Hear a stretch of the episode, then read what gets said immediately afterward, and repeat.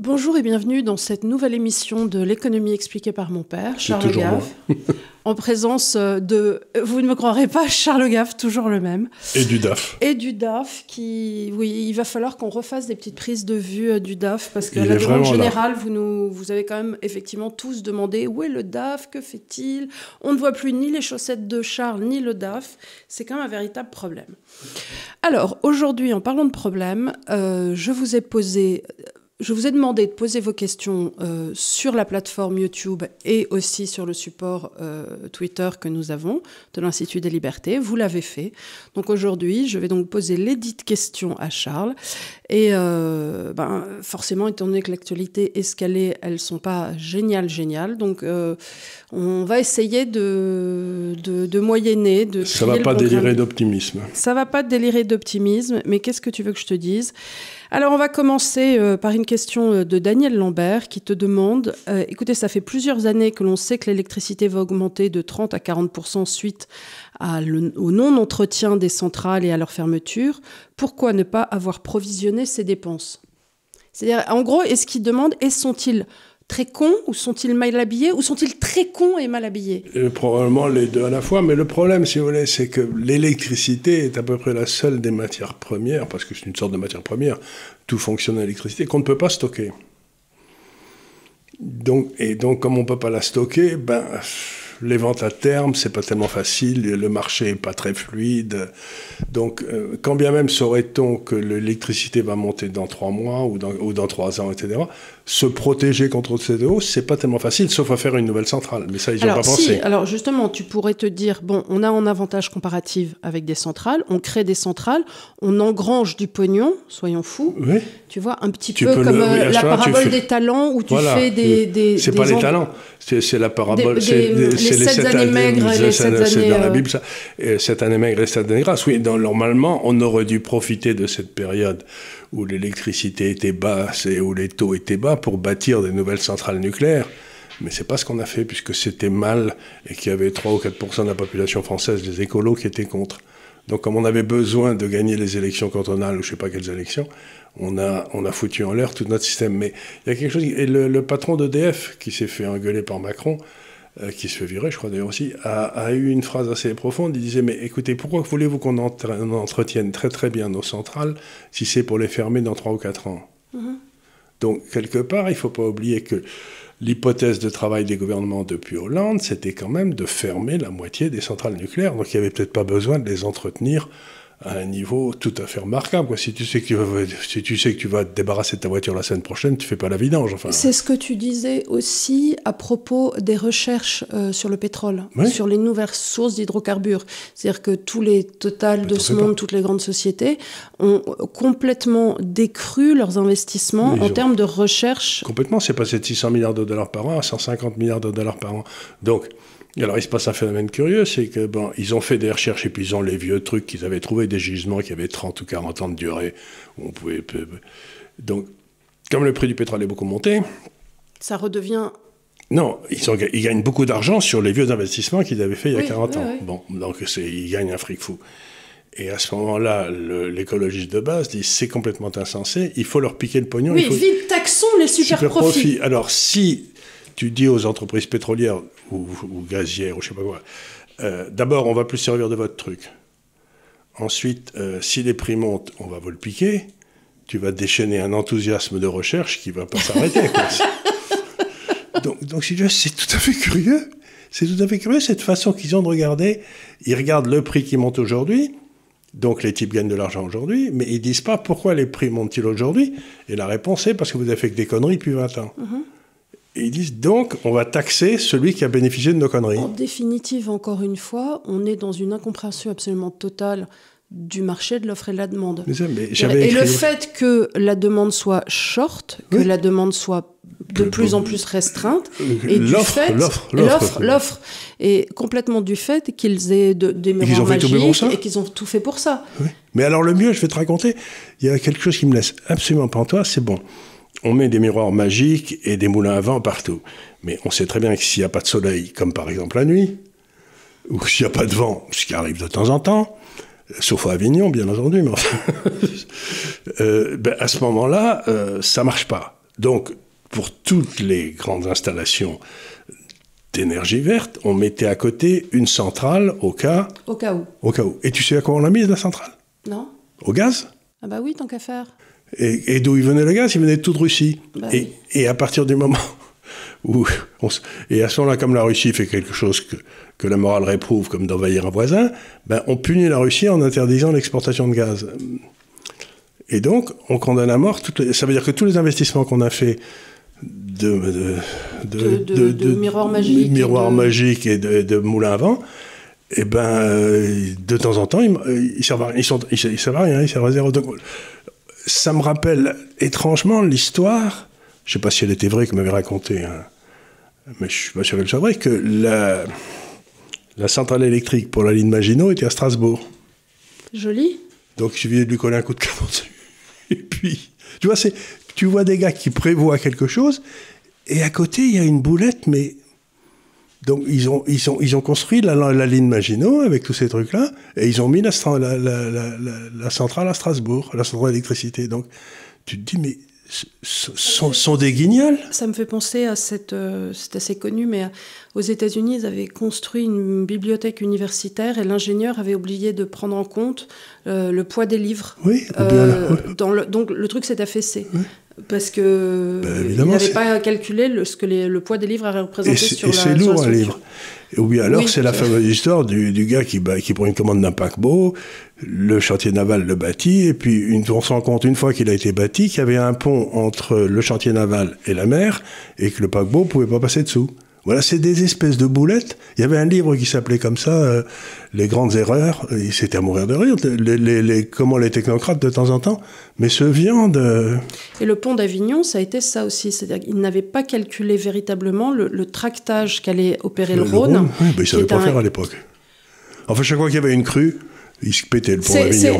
Euh, c'était, c'était, si ça se calcule quand même la force. Oui, mais tu sais, à l'époque, euh, c'était vers 1250 ou 1300. Je euh, je sais pas si les gens savaient faire des calculs de dérivés. Hein. À mon avis, c'est arrivé plus tard, hein. beaucoup plus tard. Alors, Julien, euh, d'Extreme Tech te demande la chose suivante, parce qu'il a écouté ton émission euh, que, que, vous pouvez écouter sur euh, TV Liberté, que tu as fait cette semaine, qui était très bien. Et pourquoi est-ce que dans les prévisions, dans cette émission, tu es passé...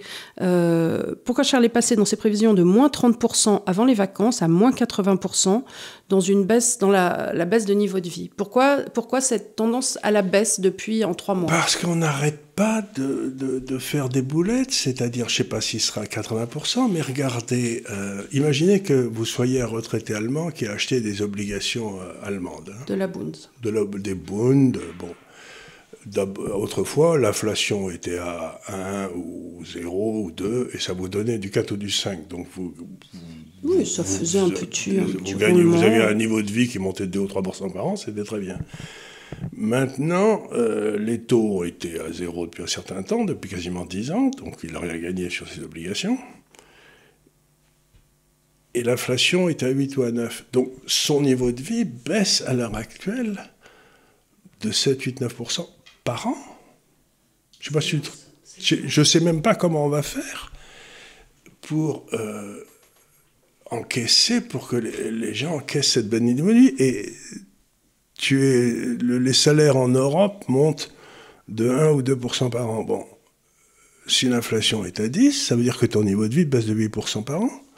Et il va y avoir des effets, ce qu'on appelle des effets multiplicateurs, c'est ce que j'ai souvent expliqué ici, c'est que ben, il y a des tas de produits qui vont plus être achetés.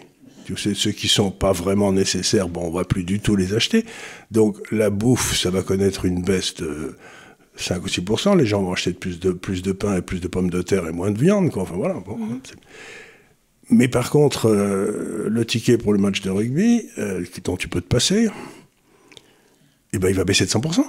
Le cinéma. Le cinéma. donc toutes les dépenses, en dehors des dépenses vraiment obligatoires de survie, elles risquent d'avoir des baisses. Les baisses, mettons qu'on ait une baisse euh, de 5%, 6% du PIB, bon, ce qui serait gigantesque. Mais ça va se baser, ça va, ça va se produire, il y aura 3 euh, ou 4% de baisse sur la bouffe. et, moins 70 ou moins 80 sur toutes les activités qui étaient plutôt euh, pas, pas nécessaires. Donc c'est pas du tout une récession, c'est pas du tout une baisse linéaire. Tout le monde baisse pas de la même façon. Il y en a qui baissent beaucoup, beaucoup, et puis d'autres qui baissent. Euh, bon, ben, qui, euh, la, boulangerie, elle vendra toujours le même nombre de pain. Quoi. Voilà, oui, c'est assez inélastique, dans un sens ou dans l'autre. L'activité, revenu. Ouais. En revanche, ils vont peut-être la, vente des gâteaux. moins vendre de sandwicheries ou de choses comme ça, parce que les gens vont peut-être faire plus attention, apporter leur propre petit déjeuner, leur propre déjeuner. Voilà. Donc, ce que je veux dire par là, c'est quand arrive une récession, euh, ben, c'est euh, la, baisse des, de ventes pour les différentes entreprises n'est pas du tout euh, la même selon les différents types d'activités. Quoi. Et, je, me fais du souci pour toutes les activités qui sont un peu pas vraiment nécessaires. D'accord.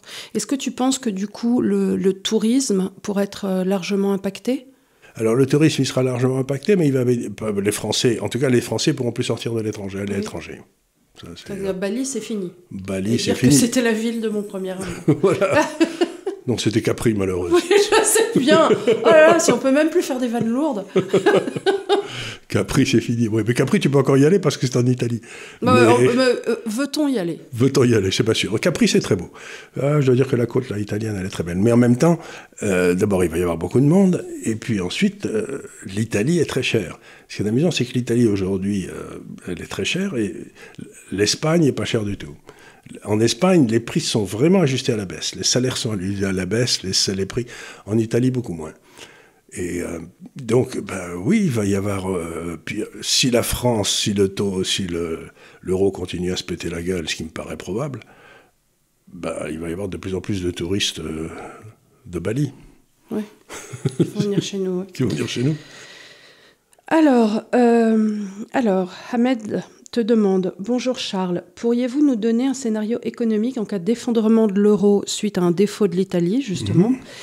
Et s'il n'y a pas de sortie de l'Italie, les conséquences d'une inflation à plus de 15 sur notre tissu économique et ou industriel? Encore merci, un fan de la première heure. Alors, euh, c'est une question intéressante parce que, euh, bon, il y a deux questions dedans. Il y a qu'est-ce qui se passe si l'euro euh, disparaît? Voilà. Alors ça, c'est une question importante parce que je me rends compte, c'est un sujet que tu avais amplement traité tout au début, il y a dix ans.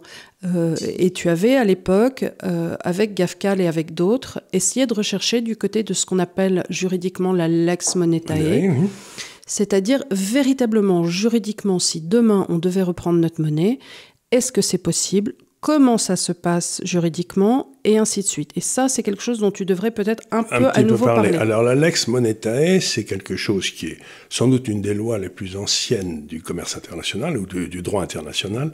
C'est que la monnaie d'un pays est déterminée par le souverain. À l'époque, par exemple, c'était le poids d'or dans la monnaie qui était déterminé. Et donc, ça veut dire que la dette française est toujours dans la monnaie souveraine. Souveraine, de son suzerain. De, son suzerain qui est l'État, et l'État français. Si la monnaie c'est l'euro, sa dette est en euros. Si la monnaie est le franc français, sa dette est en franc français. Donc logiquement, en termes juridiques, si la France venait, si l'euro venait à, on venait à sortir de l'euro, à ce moment-là, ce qui se passerait, c'est que notre dette serait immédiatement convertie en francs français, ou, quelle que soit la monnaie. Est-ce qu'il y a une souveraineté inhérente Voilà, la monnaie, euh, c'est l'envers du souverain. Vous connaissez ma, ma phrase euh, Rendez à César ce qui est à César et à Dieu ce qui est à Dieu. Vous savez, c'est la pièce de monnaie avec Jésus.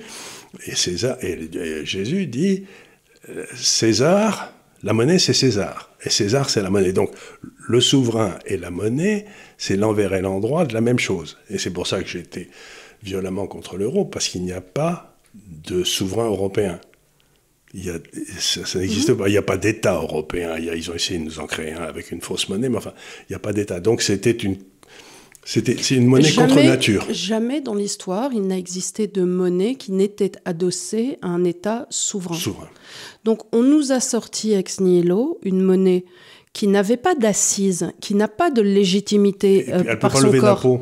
Elle peut pas lever d'impôts. Il n'y a pas, euh, on peut pas envoyer des flics. D'ailleurs, à chaque fois que euh, les gens râlent contre l'Irlande en disant oui fiscalement, ainsi de et, et, vous allez faire quoi? Leur envoyer quel petit bras? À Starbucks ou à n'importe qui qui, défiscalise Qui mettent, légalement. Faire quoi? Légalement, mais légalement. Donc l'euro, ce que j'ai toujours dit, ça n'est pas une monnaie, c'est un traité. Mm-hmm. Dans lequel on a aboli le franc français contre euh, cette, ce qui est un, objet, un objet financier très, pas, très bien identifié, mais qui ne, qui ne représente rien. Donc, imaginons que cet objet disparaisse. À ce moment-là. Alors, pendant ce temps-là, si l'objet disparaît demain, il faudrait peut-être assurer une convertibilité, convertibilité fixe pendant un temps donné. pendant exactement une seconde. Tu le dis tranquillement. Non, parce que si tu dis je vais convertir euh, l'euro euh, je vais convertir le franc français, euh, mais en quoi? Puisqu'il n'existe plus. Non, mais on reprend un franc français, on se dit voilà. Eh ben, le franc français, ça va. 6 francs 56. Euh, voilà, on fait un nouveau franc qui vaut 6 francs 56 comme l'euro, et comme il l'avait fait dans le temps. Et puis ensuite, ben, les billets de banque sont en euros, les, les comptes en francs français, les, les comptes bancaires sont convertis en francs français. Et puis voilà, c'est tout. Quoi. Et le franc français, à ce moment-là, il est coté tous les jours dans les marchés. Mais tu es obligé d'arrêter les banques deux semaines ou un truc comme ça, le temps le, temps le temps qu'elles euh, remettent en place un nouveau système. Euh, euh, tu, bah, il faut faire un petit. Tu sais, c'est comme quand tu changes un mot dans Word. Hein. Tu mets un peu partout, tu mets remplacer euro par franc. Et puis, as tout ton. Les francs, ben, il y aura. donc, la Banque de France est capable aujourd'hui d'émettre si on lui demande d'émettre. Ben, j'espère qu'elle a toujours dans sa cave les. Deux ou euh, trois planches. deux, ou trois planches à billets qui fonctionnent encore, mais je sais qu'à la Bundesbank, elles sont bien entretenues. Hein. Et d'ailleurs, très curieusement, en Allemagne, c'est le seul pays où si vous arrivez avec un vieux billet euh, en, en Deutschmark, il est accepté partout. Je crois qu'en Suisse aussi. Ah non, mais en Suisse, ils ne sont pas dans l'euro. Oui, oui, oui. Mais je veux dire, en le, Suisse. Le Suisse, oui, même si c'est un billet qui a 1000 ans. Tu peux arriver avec un billet de 1602. euh, tu vois, c'est très bien. il est en France suisse, il est en France suisse. Non, c'est ça. Donc la première des choses qu'il faut dire, c'est que s'il se passe un gros problème, il n'y a pas de solution interne à l'euro. C'est-à-dire qu'on ne peut pas faire euh, changer les parités ou j'en sais rien, c'est fini. Donc il n'y a que deux possibilités. Ou l'euro reste, ou il disparaît. Et s'il disparaît, ben, on ne se pose pas la question de savoir en quoi va être la dette. Il sera, elle sera en francs. Tu vois ce que je veux dire? C'est s'il reste l'euro, ben, à ce moment-là, euh, l'Europe va rentrer dans une récession, mais inimaginable. Quoi. Et dont la principale victime, ce que tu vas dire aux gens, ce sera l'Allemagne. Oui. Ben, ben, ils sont déjà principales victimes puisqu'ils ont déjà une inflation, comme tu viens de dire, qui est à deux chiffres et euh, des taux d'intérêt qui sont à 1. Donc ils se font bouffer tous les ans 8% et, de, ils sont restés dans, Ils sont restés, qu'est-ce qu'ils font les Allemands? Allez, soyons, soyons clairs, ils font des voitures. Mhm. ils, les font, ils font les meilleures voitures au monde à moteur. Mais si on a, décidé, on a fait toutes ces imbécilités pour sauver la planète, et donc il faut arrêter la voiture à moteur. Donc on sait que l'Allemagne, dans 10 ans, en principe... Ils vont plus rien vendre. Ben, ce qu'ils font... Euh, bah, ils, font des, machines-outils encore. Mais, ils font des machines-outils pour faire des voitures. Pour faire des voitures. C'est vrai qu'à côté de ça, on va assez peu en vacances en Allemagne, sauf Cédric, mais sinon nous autres, on va assez peu en vacances en Allemagne. Oui, oui, bon, on peut faire une croisière sur, euh, sur le Rhin, enfin bref, je sais plus, à condition qu'il y ait de l'eau d'ailleurs. non, mais ce que je veux dire par là, c'est qu'il n'y a pas, il y a que deux possibilités, où l'euro reste, et à ce moment-là, c'est le trou noir, où l'euro disparaît, et c'est la, renaissance des, des monnaies locales. Quoi. Il n'y a pas de euh, on va faire un euro du sud, un euro du nord, tout ça, ça n'existe pas. C'est, du... Donc c'est une saloperie, il faut l'arrêter. Maintenant, quelle forme prendra cet arrêt J'en sais foutre rien. Mais si on continue, on est cuit. D'accord. Alors, euh, Anthony Staltaro te demande, dit bonjour à vous, une crise annonçant aussi une recherche de solutions pour les gens qui ont envie de créer des entreprises. Quel est votre avis sur cette question, monsieur Gave? Quelle serait votre manière de réfléchir et d'agir pour ceux qui trouvent du sens sur ce sujet dans une économie où le coût du travail est très grand?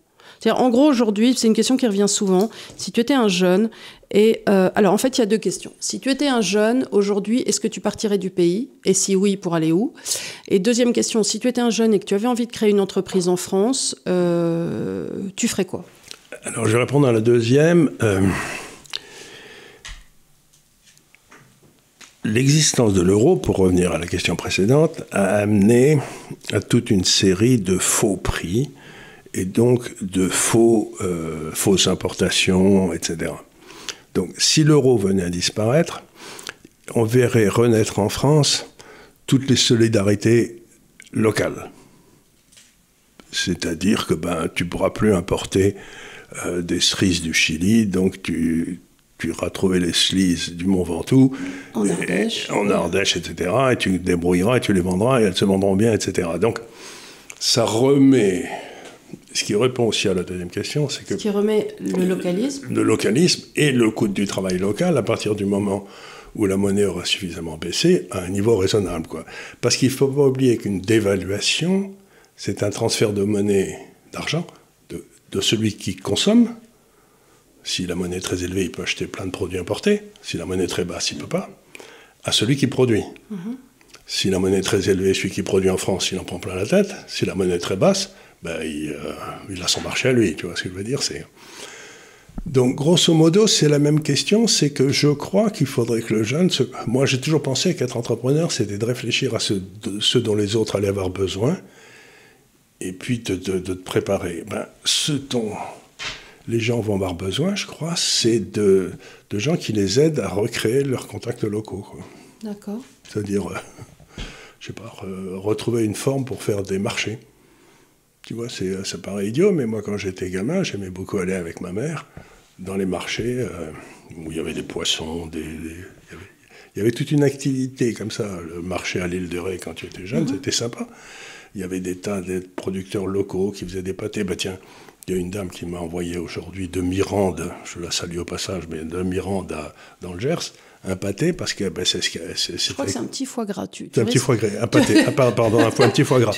C'est un foie gras. Tu, es un peu large en le qualifiant pâté. J'ai pas encore regardé, mais ce que, ce que, j'ai regardé un petit peu ce qu'ils faisaient. Bon ben, ils ont des marchés qui sont euh, quatre ou cinq euh, villes qui sont pas très loin, etc. Donc c'est exactement une charcuterie comme ça. Ça va euh, ça devrait boomer parce que c'est, euh, il y aura plus ces espèces de conserves qui sont faites en Chine, qui sont mm. faites en Hongrie, qui sont faites. Donc je crois qu'il faut. Vous dites non à la truffe chinoise. Dire non, elle est dégueulasse d'ailleurs, elle n'a aucun goût. C'est pas qu'elle est dégueulasse, c'est qu'elle n'a aucun goût. Et, donc voilà un petit peu pour moi, c'est recréer les, euh, le marché du samedi à Auch sur les allées des Tignes, là, quand j'étais au lycée à Auch. C'était vachement bien, quand il y avait il y avait, j'étais allé avec ma sœur euh, qui était, qui était enceinte, c'est une petite anecdote, mais qui m'a fait rire, parce que c'était tellement gascon. Et euh, il y a un commerçant qui dit à Marie-Cécile, donc ma sœur, euh, est-ce que, venez voir ce que j'ai, est-ce que je voir ce que j'ai Et ma sœur dit non merci, et elle dit, eh ben, t'as, pas toujours dit non, hein Elle était très enceinte. très enceinte. tu n'as pas toujours dit non, hein J'ai trouvé ça mignon. je m'en souviens encore, ça me fait encore rire. Alors, bonjour Monsieur Gave ainsi qu'à toute l'équipe. Au vu du contexte actuel et de la persévérance sans faille dont font preuve nos hommes politiques à constamment surenchérir sur la voie de la stupidité et du non-sens, quel avenir pour le domaine foncier dans notre pays et quid de la possibilité pour des jeunes d'investir dans une parcelle à des fins de permaculture actuellement? Faut-il mieux attendre ou agir maintenant?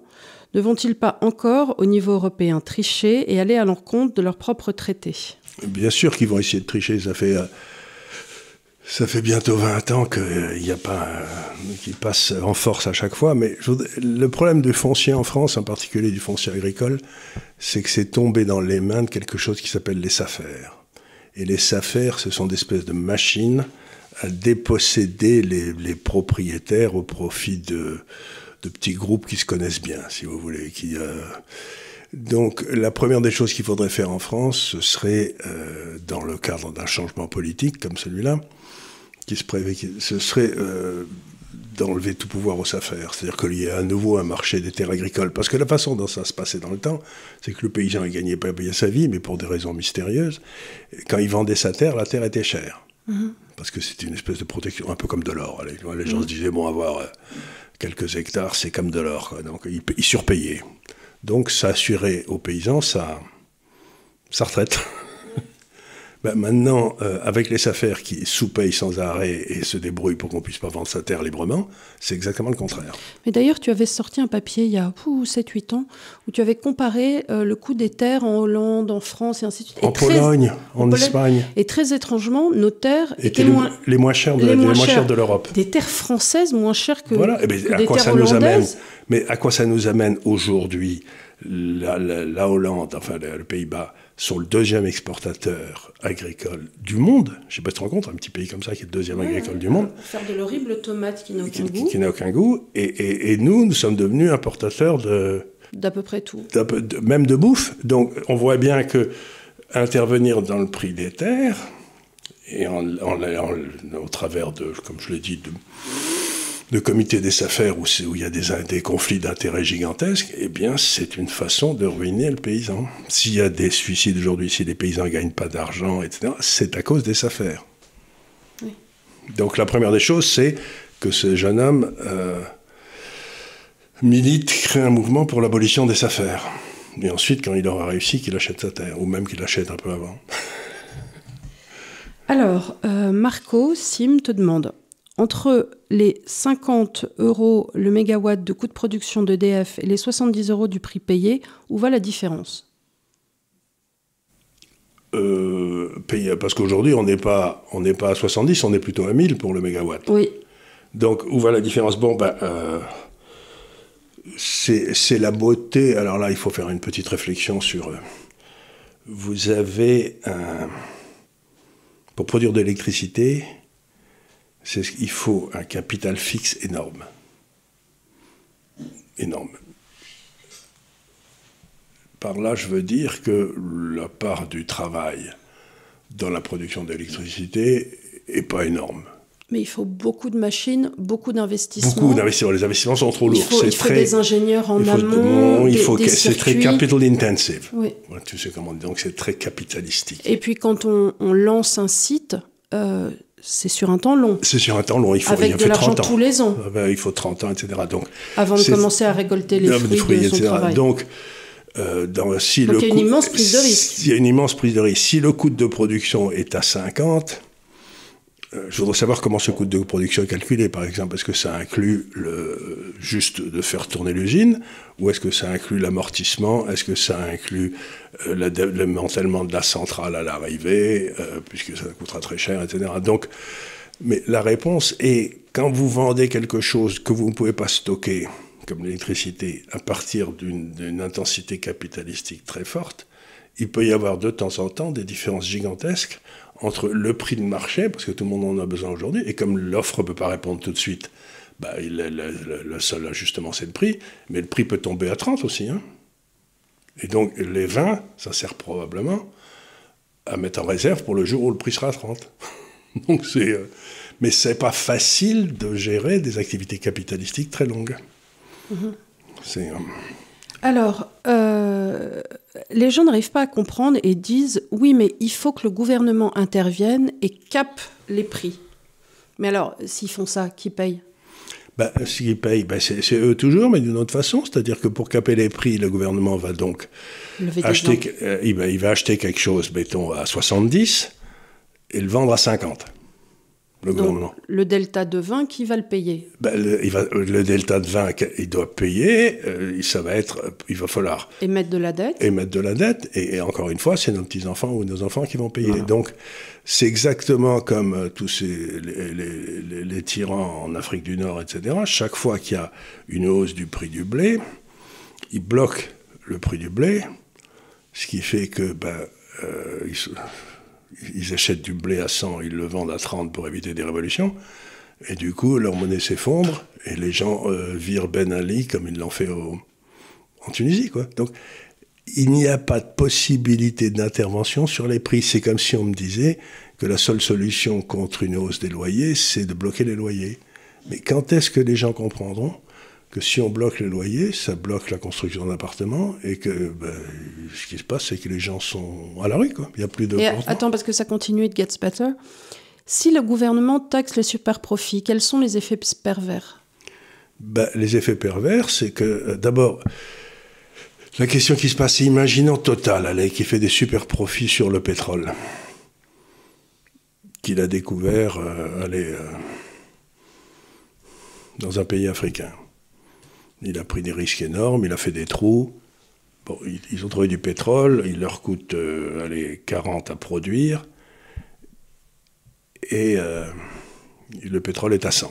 Allez. De quel droit le gouvernement français taxe-t-il ça? C'est pas les.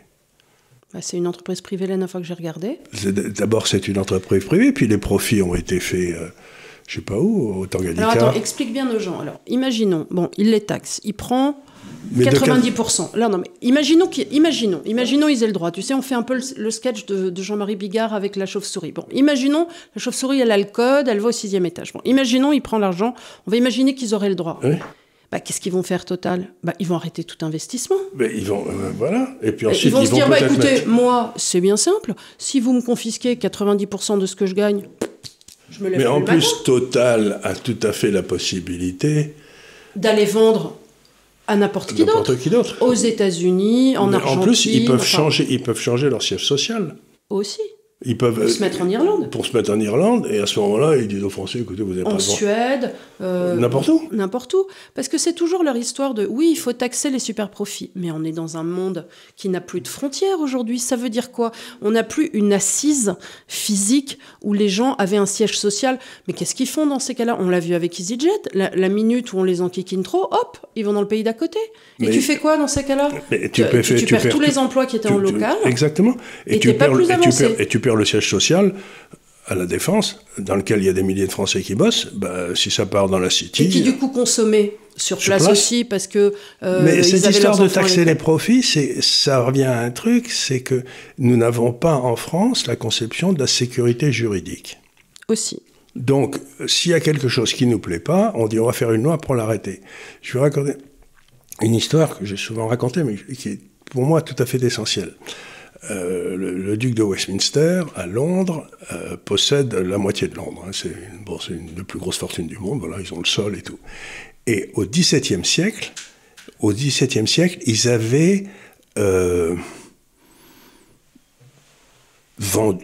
donné un terrain qui est sur, sur Hyde Park pour établir un hôpital, avec la condition que si ça ne pouvait plus être un hôpital, le terrain retournait au duc de Westminster pour 3000 livres.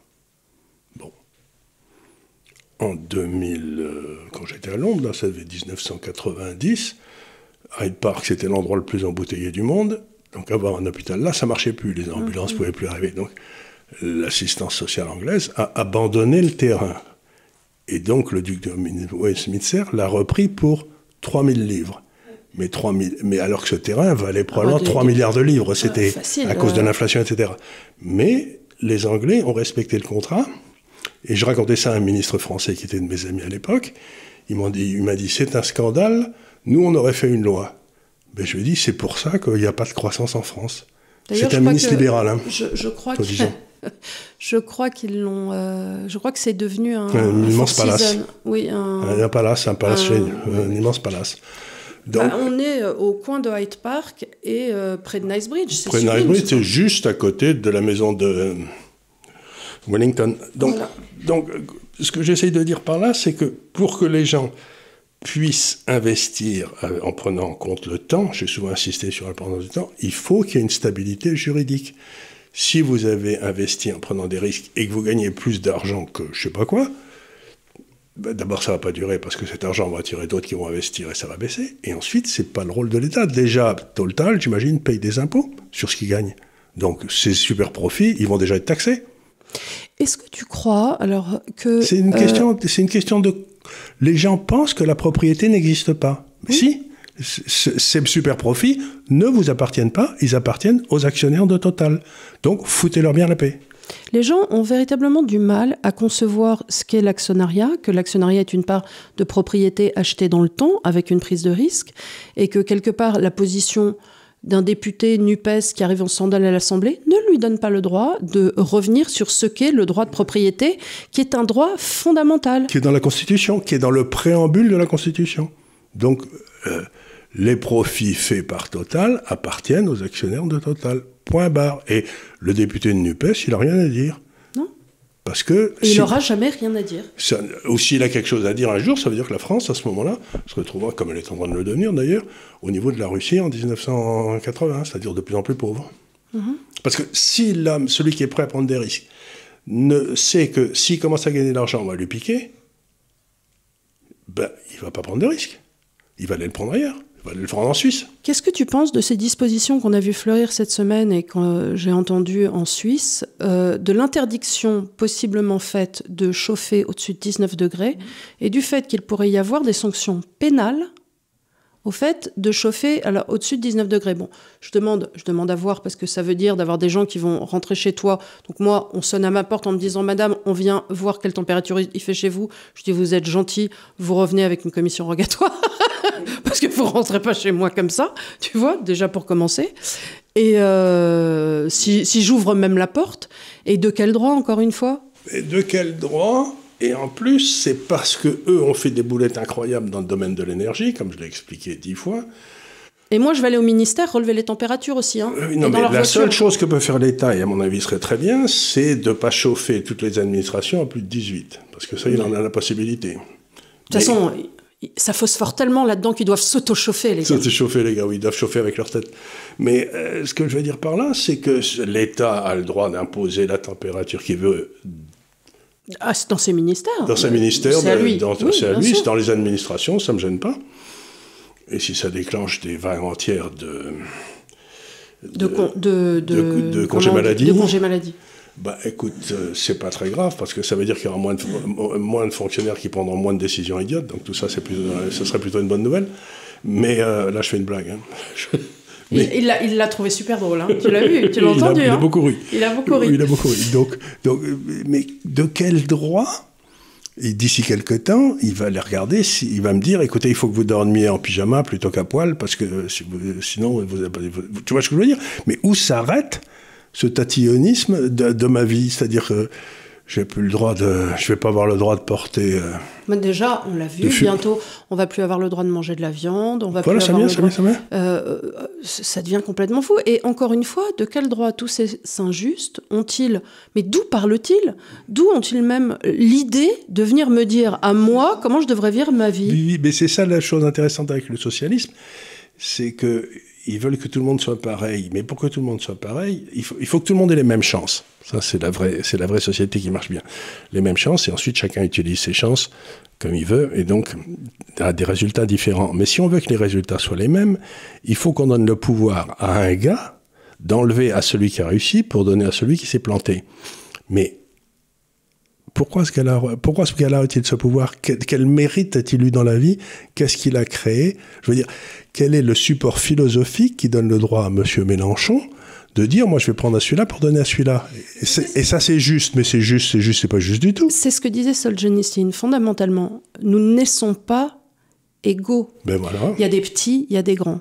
Il y a des gens qui se naissent beaux et des gens qui laissent les qu'est-ce que tu veux que j'y fasse? Voilà. bon euh, au-delà de cette blague si tu fais tout alors les gens doivent avoir les mêmes droits mais si tu fais tout ensuite dans la société pour niveler au même niveau par définition alors tu n'as plus d'égalité puisque nous ne sommes pas égaux quand nous naissons. Si tu forces cette égalité, tu forces quelque chose d'abscon, puisque ça n'a pas ben, Ça dépend celui. il y avait un livre qui est sorti à peu près au moment où il y a tous ces grands livres qui sont sortis en Grande-Bretagne, comme 1984, etc., qui est sorti, où les gens disaient... Bon, alors il y en a qui sont beaux, il y en a qui sont laids, donc on va faire subir des opérations de chirurgie esthétique pour que ni beau ni laid. Et alors bon, c'est un désastre, bien entendu, et parce qu'il y a des gens qui sont, euh, comme tout le monde, mais qui ont du charme et d'autres qui n'ont pas de charme. Et donc on se retrouve dans le problème précédent, c'est pourquoi vous avez du charme vous et vous plaisez aux femmes et puis vous vous n'avez pas de charme et vous plaisez pas aux femmes. Ah oui, mais ça c'est donc l'égalité c'est la tentation de l'égalité, c'est la tentation satanique par excellence, c'est-à-dire ça nie la liberté. Il n'y a pas quelqu'un qui veut l'égalité implique qu'il déteste la liberté, qu'il hait la liberté, que lui il est capable de créer une égalité. Mais c'est qu'il est fou dans sa tête, quoi. C'est un type qu'on doit mettre dans un, dans un asile. Mélenchon, il devrait pas, il est plus à l'Assemblée, mais il devrait pas, pas dû être à l'Assemblée, il aurait dû être à l'asile, compte tenu de ce qu'il dit, quoi. Oui, c'est ça. Donc si tu forces une égalité, par définition, tu, tu imposes la contrainte. Tu imposes la contrainte. L'égalité implique le camp de concentration. Voilà. Alors, euh, Axel te demande, avec tout ce qui arrive là et, euh, et cet enfer, euh, quel est l'avenir des marchés financiers et quelle position plus ou moins avoir? Alors, tu m'avais dit que tu allais refaire un papier où tu allais détailler un petit peu le portefeuille de l'idéal. Ah mais globalement, vite fait comme ça dans le noir, qu'est-ce qu'il faut faire, pas faire? Alors, je reviens toujours sur une idée absolument essentielle, qui est la suivante. C'est-à-dire que dans les marchés financiers, il n'y a que deux choses qui sont traitées. Hein.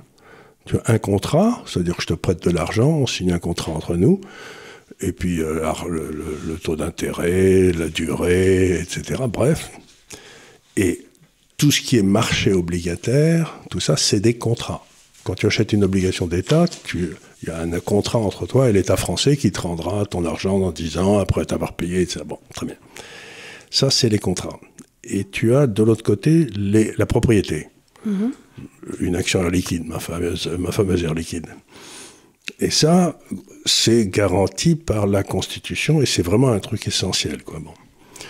Donc dans les marchés financiers, tu as des contrats et tu as des, tu as des parts de propriété. Eh bien, je crois que ce qu'on est en train de faire, c'est détruire, en Europe en tout cas, et un peu aux États-Unis aussi certainement, on est en train de détruire les marchés financiers dans les contrats.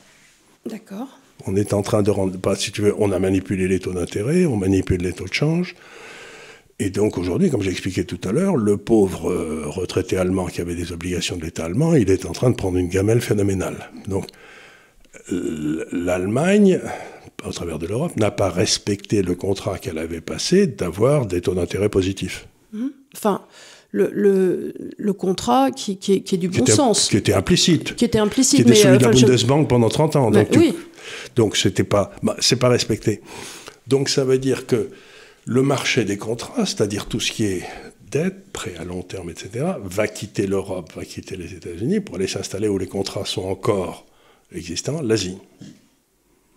Et c'est là où, en tant que porte-parole du gouvernement communiste chinois qui te paye des milliards. Mais ils ont du tous les mois. Alors, euh, d'ailleurs, le RIB, on le tient à votre disposition parce que. si, vous... si vous voulez acheter Charles Gave, on peut vous envoyer un RIB dans Ou le DAF. Ou le DAF. Le DAF, il est encore plus vénal que moi parce que lui, c'est plutôt. Euh, un bout de steak euh, ah, Alors, on aime beaucoup les petits morceaux d'entrecôte et de côte de bœuf. Oui, ça c'est. Mais on ne rechigne pas sur un petit blanc de poulet. voilà, c'est ça. Un petit peu goûteux. Donc, grosso modo, non, mais ce que je veux dire par là, et c'est sérieux, c'est que euh, si vous devez avoir, si vous êtes obligé par la loi, par exemple, comme certains fonds de pension ou, votre retraite, si vous êtes obligé d'avoir des actifs en Europe, il faut que vous ayez que des droits de propriété parce que les contrats, si la monnaie change, s'ils se permettent de changer les taux d'intérêt, s'ils décident de, alors le problème des par des actions, c'est la taxation des super profits. Parce que si d'un seul coup vous avez acheté Total en vous disant c'est une bonne affaire, ils sont dans le bon secteur et, et qui décident de piquer tout le pognon que gagne Total, bah, vous, vous vous retrouvez gros gens comme devant. Quoi. Et l'or bah, L'or, c'est un avantage énorme, c'est le seul actif. Que tu peux avoir dans tes mains. D'abord, et qui ne soit, dans le qui ne soit au passif de personne. C'est vrai. C'est le seul, si c'est ce que disait JP Morgan, qui était un grand banquier, le créateur de la banque JP Morgan, il disait Gold is money, the rest is credit. L'or, c'est de la monnaie, le reste, c'est du crédit. Mm. C'est-à-dire que c'est toujours quelqu'un qui a prêté de l'argent à quelqu'un d'autre, etc. Donc, donc l'or, c'est le seul truc qui soit à personne d'autre qu'à toi. Mm. C'est très curieux. Et d'une certaine façon, le Bitcoin aussi maintenant. Oui. Le Bitcoin, il a cette caractéristique qu'il est au passif de personne. Mm-hmm. Donc c'est on se rend bien compte le que problème le Bitcoin, du Bitcoin, le problème du Bitcoin aujourd'hui, c'est sa volatilité, c'est sa volatilité incroyable. Euh, les pauvres euh, font les frais de, du, du, de, de l'épopée fantastique que sont les marchés financiers en ce moment et sont quelque part attaqués comme les monnaies l'étaient euh, à l'époque de la pound quand elle était friable. Mais surtout le Bitcoin, si les fous qui nous gouvernent font marcher la planche à billets comme des malades, le Bitcoin monte. Mais si d'un seul coup ils décident, bon, on va s'arrêter un petit peu. Alors, ils vont jamais s'arrêter, papa. Mais là, ils s'arrêtent un petit peu aux États-Unis et du coup, le Bitcoin baisse parce que le dollar monte. Alors bon, mais il y a des, y a, c'est très, le Bitcoin, on essaie de réfléchir au Bitcoin ici, c'est, c'est un drôle d'animal, c'est, mais ça n'a pas que des, ça pas que des inconvénients, mais c'est un, c'est un nouvel instrument financier. C'est un nouvel instrument. C'est quelque chose de nouveau. Et, et, nous, les gens et qui ça nous vaut pas zéro. Je sais pas ce que ça vaut, mais ça vaut pas zéro. Les, les gens qui nous regardent, en tout cas, cherchent plutôt des solutions pérennes. Je, on les orienterait pas vers le Bitcoin. Euh, le fait que si vous avez les reins solides et que vous savez avec quoi vous jouez, c'est un peu de la TNT quand même. Voilà, voilà, c'est ça. C'est un peu difficile. On mais aime beaucoup le Bitcoin, on mais euh, C'est-à-dire, pour l'instant, on le regarde, on se dit, tiens, c'est bizarre, ça a l'air intéressant. C'est ben, c'est un, c'est un truc, euh, c'est une invention nouvelle. C'est très, très, très intéressant. et comme les débuts d'invention, ben, il Il, y a- il y a des- il va y avoir des gagnants énormes et des perdants énormes. Voilà. C'est la- C'est la, création destructrice de, de Schumpeter. C'est Ben, le ça, début du chemin de fer. Il y a eu des, il y a eu des fortunes colossales et, et des pertes gamelles, et des euh, gamelles et- pas possibles dans les chemins de fer Exactement. Donc du c'est c'est- 19e. ça, c'est les débuts. C'est ça, c'est les débuts de la machine à vapeur. Vous dites, euh, oui, ben, j'aimerais bien être parmi les gagnants, mais comment je fais quoi?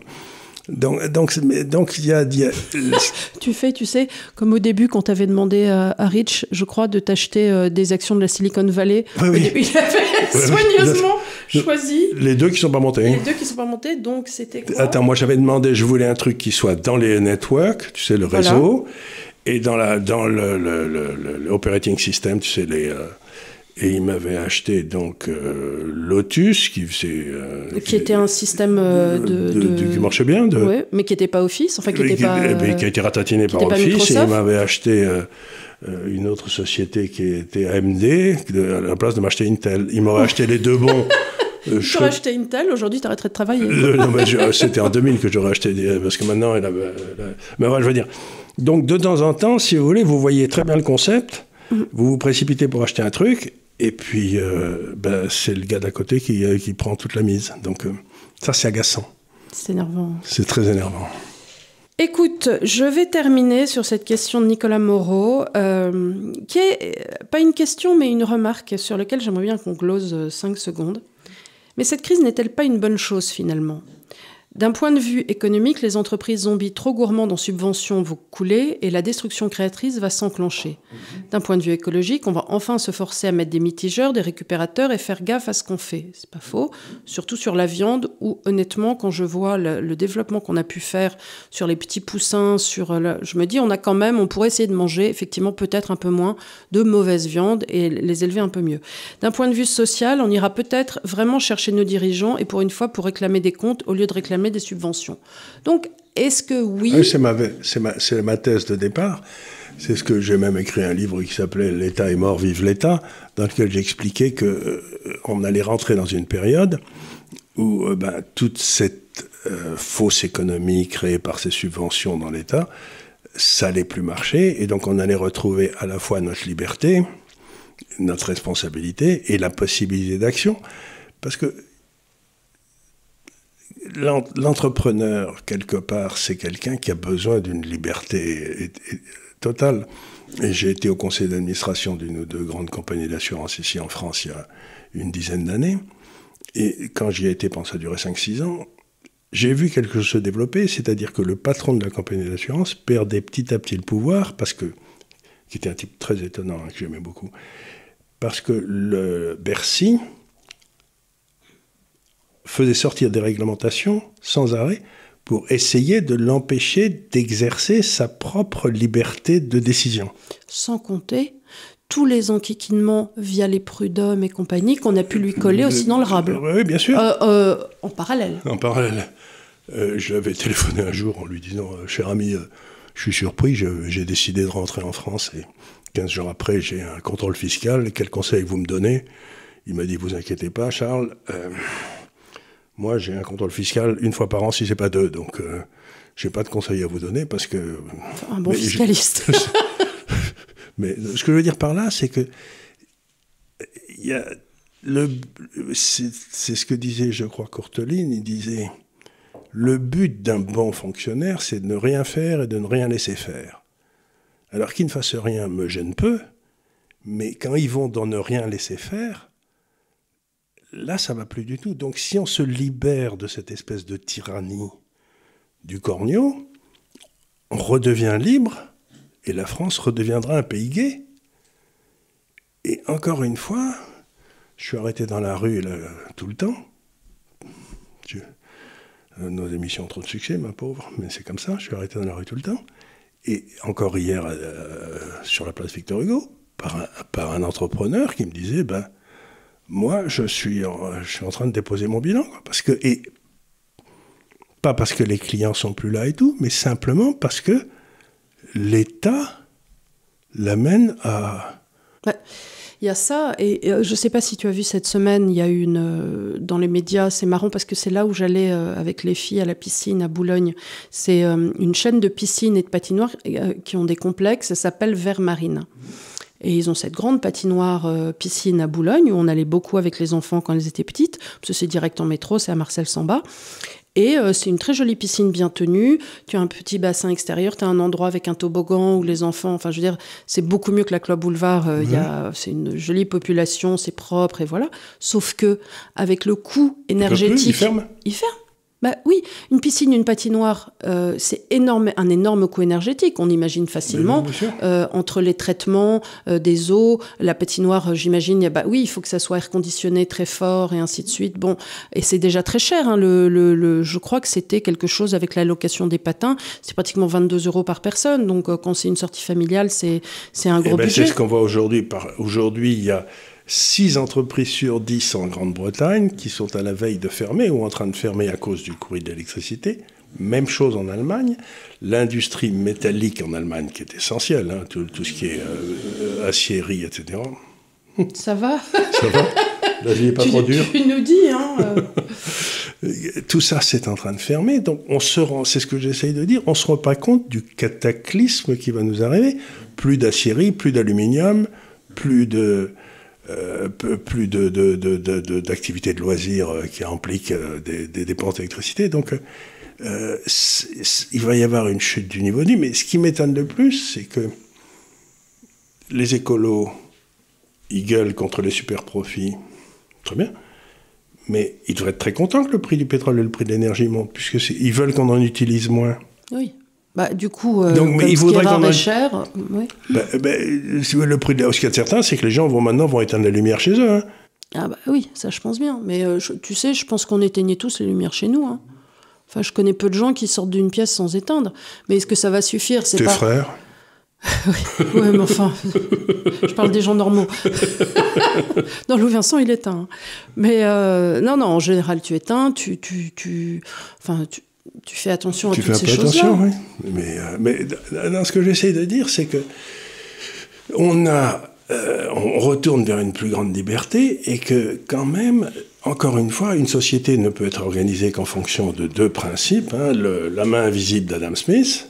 Ou le coup de pied au cul. Ou le coup de pied au cul de Staline. Et eh ben, depuis la chute du mur de Berlin, la Commission européenne, les, les, fonctionnaires français ont pris sur eux le rôle du pied au cul. Mais il la machine à pied au cul n'a jamais aussi bien fonctionné qu'aujourd'hui.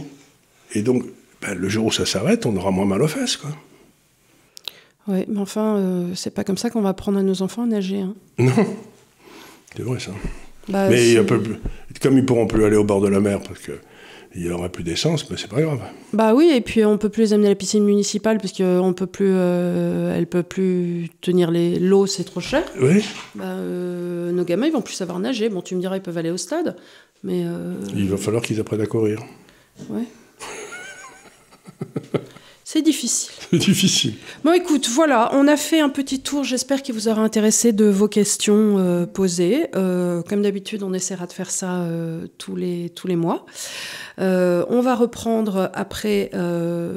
beaucoup d'entre vous nous, de, nous posent des questions. J'ai pas eu le temps de les poser, mais j'en avais sur Ludwig von Mises et sur Friedman des questions plus purement économiques. Donc, on va peut-être s'interroger de refaire un sujet purement économique. Certains d'entre vous. Bien Van Mises, mais certains t'avaient demandé de parler aussi de euh, Ayn Rand. Ayn Rand, ah, ça, euh, ça, on est plus ça, c'est plus les libertariens purs. on va voir, on peut peut-être faire un mix, on va voir. On va dire une espèce de déclinaison de ceux qui sont libéraux jusqu'à ceux qui. Oui, on pourrait C'est-à-dire, faire... on commence avec on a besoin de l'État. Et on termine avec, dans le fond, l'État, c'est on n'en a pas besoin. Donc, On pourrait faire une fresque, en effet. une espèce de fresque déclinant de, de, de ceux qui ont. Voilà, du, du, du plus, du plus petit au plus grand. Voilà. Voilà, écoutez, merci encore de nous avoir suivis. Vous avez euh, les compliments du DAF en cette belle journée qui euh, nous a agrémenté de ces petits, euh, de ces Ronflements. petits ronflements. Il est très mignon. Et on vous dit avec grand plaisir à la semaine prochaine. Et n'hésitez pas à réagir en dessous et réagir sur les réseaux sociaux. Et allez voir notre site, institutdeslibertés.org, parce que euh, Charles se, était mari de trouver si peu de commentaires. Donc allez commenter. euh, C'est la reprise, mais il a commis un très très bon article cette semaine sur, euh, bah, sur l'euro et sur la situation euh, énergétique et sur, euh, et sur l'Italie. et, Je trouve que voilà. les gens deviennent flemmards. Ils Et veulent voilà. tous écouter, ils veulent plus, ils veulent plus lire. Ils voulaient plus lire. Alors allez lire, bande de feignasses. on vous embrasse fort et on vous dit à la semaine prochaine. Au revoir. Merci beaucoup.